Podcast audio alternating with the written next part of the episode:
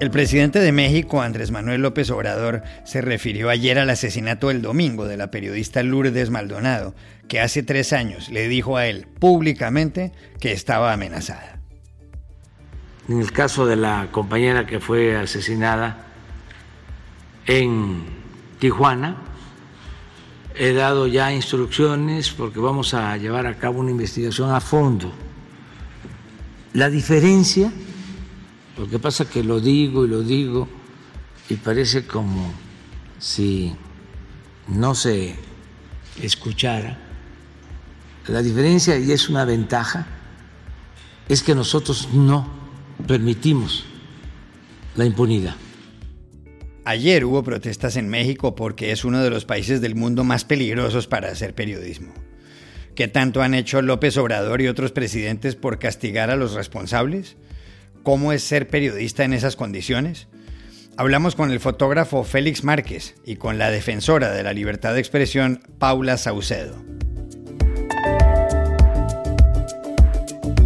En los últimos tres meses se ha producido un fenómeno económico muy curioso. El precio de la criptomoneda se ha desplomado, ha caído un 50%. ¿Cuál es la explicación? Buscamos en Madrid a Jorge Soriano, el presidente ejecutivo de Cryptan, un criptobanco. La música vieja mata la música nueva, dice la revista The Atlantic, según la cual las canciones de antes representan el 70% del mercado musical en Estados Unidos. ¿Es verdad esto? Llamamos a Miami a la productora María Elisa Ayerbe, ganadora de un Grammy Latino. Hola, bienvenidos a El Washington Post. Soy Juan Carlos Iragorri, desde Madrid. Soy Dori Toribio desde Washington, D.C. Soy Jorge Espinosa desde Bogotá. Es miércoles 26 de enero y esto es todo lo que usted debería saber hoy.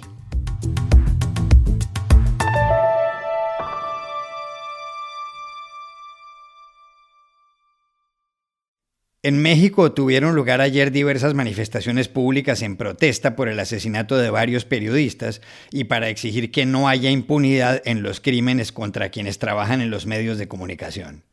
Esa impunidad es muy superior al 90%. La situación es dramática y viene de tiempo atrás. Un informe publicado en las últimas horas, elaborado por la agencia de estudios ENCOL, reveló que en los últimos 21 años han sido asesinados en México 142 periodistas. Solo en Irak y en Siria se ha superado esa cifra. Este año, del que no llevamos ni siquiera un mes, ya han sido asesinados tres periodistas. El 10 de enero en Veracruz, José Luis Gamboa. El 17 en Tijuana, el fotógrafo Margarito Martínez. Y el domingo pasado, también en Tijuana, Lourdes Maldonado. El caso de Lourdes Maldonado, que trabajó en Televisa y más recientemente en la emisora Sintoniza Sin Fronteras, fue impactante. Hace casi tres años, en una conferencia de prensa de Andrés Manuel López Obrador, ella misma le hizo una petición al presidente. Vengo también aquí para pedirle apoyo, ayuda y justicia laboral, porque hasta temo por mi vida. Porque se trata de un pleito que tengo seis años con él y que salió el auto a mi favor en la Junta Federal de Conciliación. Sin embargo, hace poco se fue, lo regresaron el expediente y en tres semanas salió en mi contra, absolutamente.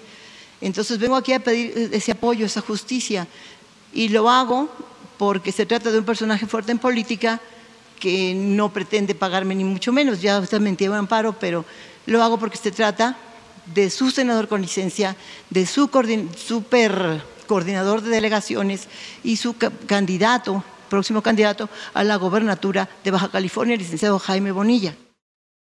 Para nadie es un secreto que en México muchos periodistas trabajan con miedo y esa situación es aún más grave en estados como Baja California y también en Veracruz, a donde llamamos ayer al fotógrafo Félix Márquez para que nos contara los detalles. Hacer periodismo en Veracruz es verdaderamente difícil. Eh, primero debemos entender que es uno de los estados más grandes eh, del país tenemos 8 millones de habitantes, lo que favorece las oportunidades tanto legales como ilícitas. En ese sentido, por ejemplo, el crimen organizado de la mano de actores políticos corruptos, pues ha eh, permeado en gran parte de la entidad. Para los periodistas esto nos pone en un foco rojo, ya que no sabemos en, realidad de quién cuidarnos, si de las autoridades estatales o del propio crimen organizado. En Veracruz, Puerto, por ejemplo, las y los periodistas nos hemos eh, olvidado las, las notas exclusivas. Nos, nos vemos en un solo punto todos los compañeros y asistimos a un mismo lugar. En ese momento tomamos fotografías, recabamos datos, hacemos transmisiones en vivo y con la misma nos tenemos que ir. Eh, estos, estos protocolos pues se han replicado en varias ciudades del estado. Eh, después de los asesinatos de Regina Martínez, Moisés Sánchez y Rubén Espinosa, eh, crímenes muy ligados hacia el Estado, pues nosotros quedamos en la indefensión. No sabemos exactamente quién nos está vigilando, quién está acechándonos y ni conocemos en realidad quién va a ser el próximo periodista asesinado. El nivel de impunidad que existe en Veracruz permite que a cualquier periodista se le agreda o se le asesine y no pase absolutamente nada. ¿Qué ha hecho el gobierno de López Obrador por evitar la muerte de los periodistas y la impunidad cuando son asesinados? ¿Y qué hicieron anteriores presidentes? Se lo preguntamos ayer en Ciudad de México a Paula Saucedo, de Artículo 19, una prestigiosa entidad que defiende la libertad de expresión y el derecho a estar informado.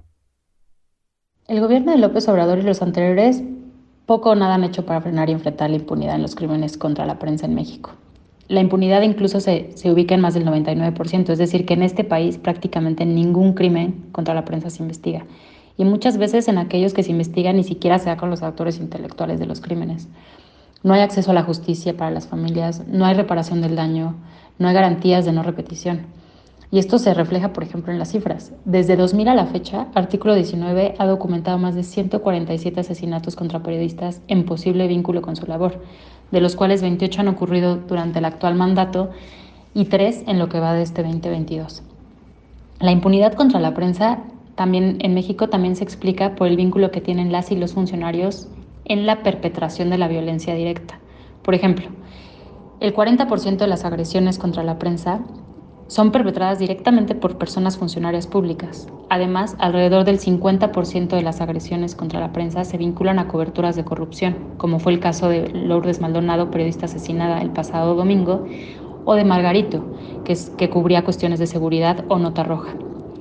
Por lo que mientras el silencio sea rentable para el Estado, poco harán para frenar la impunidad y la violencia contra la prensa.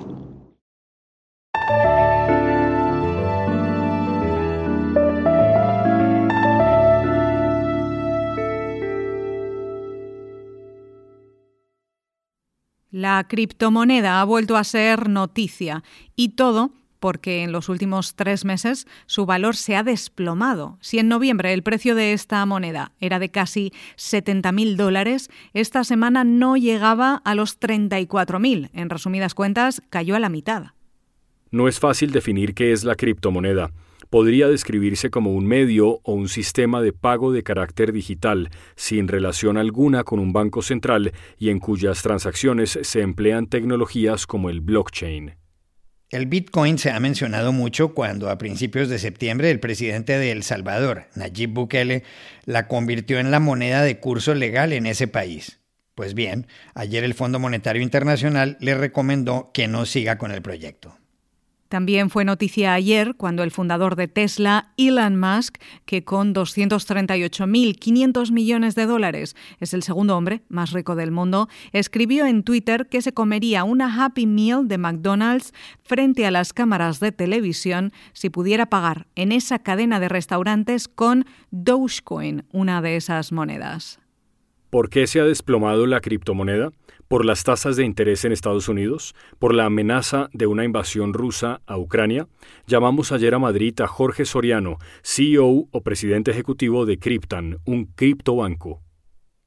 La, verdad es que no podemos determinar eh, a ciencia cierta cuáles han sido los motivos no exactos por lo que por lo que se ha producido la caída, aunque sí que bueno podemos identificar alguna serie de, de factores que pueden pueden haber tenido bastante que ver, no como por ejemplo eh, pues la propuesta por parte del Banco Central de Rusia eh, de prohibir el, el, minado de criptomonedas y algunas operaciones a través de los bancos eh, con criptomonedas.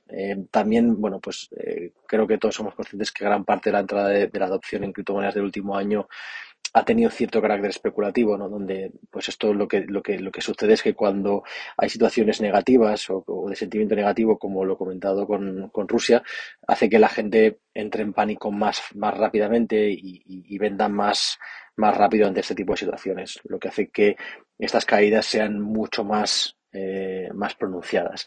Y luego también, pues, eh, estamos viendo que en Estados Unidos los tipos de interés están, están subiendo, lo que genera, bueno, pues sensaciones y sentimientos negativos en el, en el mercado, eh, de tal forma que los primeros activos que se suelen vender son aquellos que tienen más riesgo, ¿no? y, Bitcoin todavía, bueno, pues sigue siendo un activo de riesgo, aunque eh, obviamente eh, Bitcoin tiene una propuesta de, valor mucho más allá que esperemos que cada vez eh, la gente vaya siendo más consciente de las ventajas y las propiedades que tiene y no entre de forma tan especulativa en, este, en este espacio, ¿no? en el espacio de las criptomonedas que va a tener unas ventajas y va a generar un cambio de paradigma seguro en los próximos años.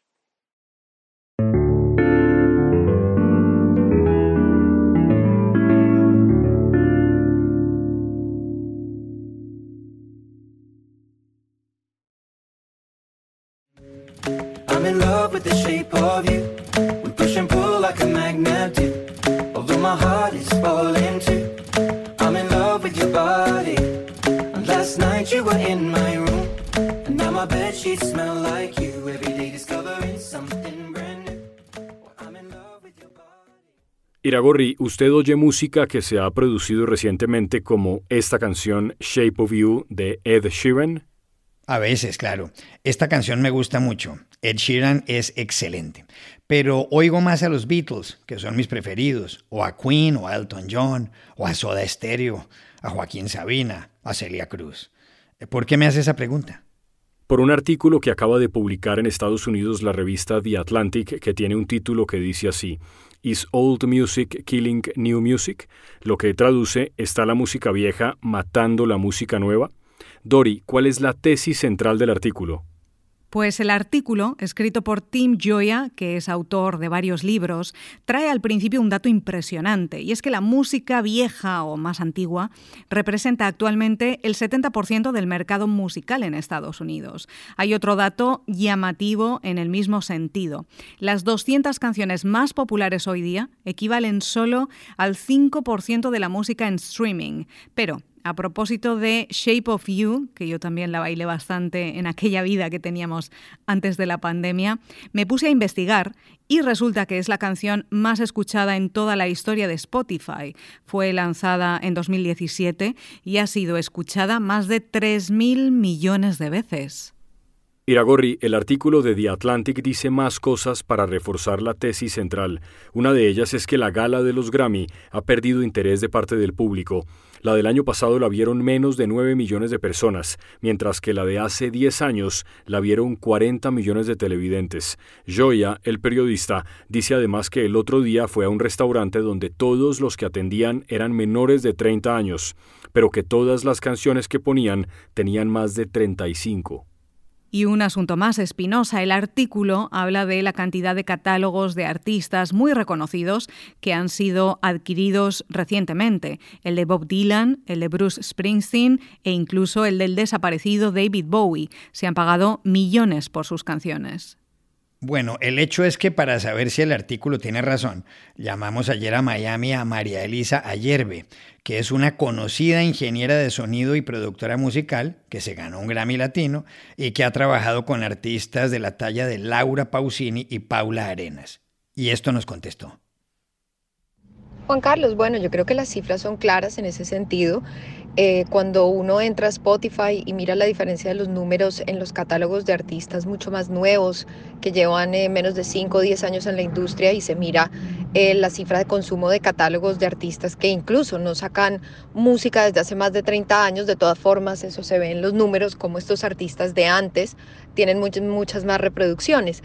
Y yo creo que eso tiene que ver em, con varias cosas. Primero que todo, las nuevas generaciones de todas formas, a pesar de uno querer relacionarlas con este consumo masivo y digamos de una manera desechable eh, en todo sentido, para la ropa, para la tecnología, para la música. Bueno, las nuevas generaciones se están conectando con música del pasado y en parte también porque yo creo que están encontrando que en estas canciones de antes no solamente encuentran un gran material musical, sino que aparte de esto encuentran obras sólidas. El hecho de que la industria de, de hace unos 10 años para acá haya retornado al sencillo, pues eso quiere decir que se ha abandonado el concepto del álbum como esta pieza eh, grande de obra, obra musical que tiene más de 10 temas, que está concebida de principio a fin. Y de alguna forma para los melómanos, bueno, pues una canción a veces no es suficiente y cuando quieren conocer más de los artistas, pues se encuentran con que artistas más nuevos no tienen esta, esta, este catálogo y entonces lo buscan en obras de otras generaciones. Me sorprende mucho como con músicos nuevos con los que yo estoy trabajando, chicos de 20 años, 18 años, están referenciando a álbumes de mediados de los 80, principios de los 90, que era la música que yo escuchaba cuando niña. Entonces, pues, eh, como siempre los fenómenos son cíclicos en la música, pero sí es evidente que la producción musical en la actualidad eh, está siendo desechable y no hay tanta conexión y por eso las nuevas generaciones están buscando las piezas de antes.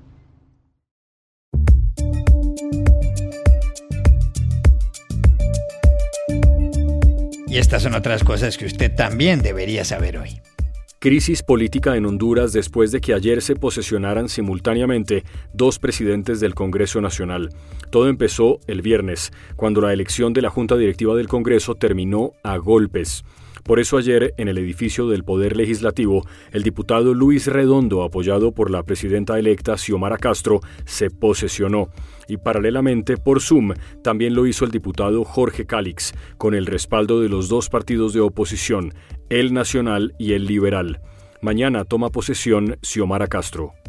El Fondo Monetario Internacional recortó ayer el pronóstico de crecimiento económico mundial para 2022 debido a los efectos de la inflación y a la variante Omicron. Como consecuencia de la pandemia, explicó la consejera económica del organismo, Gita Gopinath, la economía mundial crecerá este año un 2,4%. Las dos economías más grandes del mundo, las de Estados Unidos y China, verán una desaceleración importante, así como las de América Latina y el Caribe. El rockero canadiense Neil Young exigió ayer a Spotify que elimine sus canciones de la plataforma, a la que acusa de permitir que circule información falsa sobre las vacunas contra el coronavirus. En su carta publicada por la revista Rolling Stone, Young habla del humorista Joe Rogan, presentador de The Joe Rogan Experience, uno de los podcasts más escuchados de Spotify, con una audiencia estimada de 11 millones de oyentes por episodio. Los críticos acusan a Rogan de desalentar la vacunación entre los jóvenes y difundir teorías de la conspiración. Pueden tener a Rogan o a Young, no a los dos, escribió el músico de 76 años. Y aquí termina el episodio de hoy de El Washington Post, El Guapo. En la producción estuvo Cecilia Favela. Por favor, cuídense mucho. Y pueden suscribirse a nuestro podcast en nuestro sitio web, elwashingtonpost.com, seguirnos en nuestra cuenta de Twitter, arroba el post, y también nos encontrarán en Facebook, buscando el Post Podcast. Chao, hasta la próxima.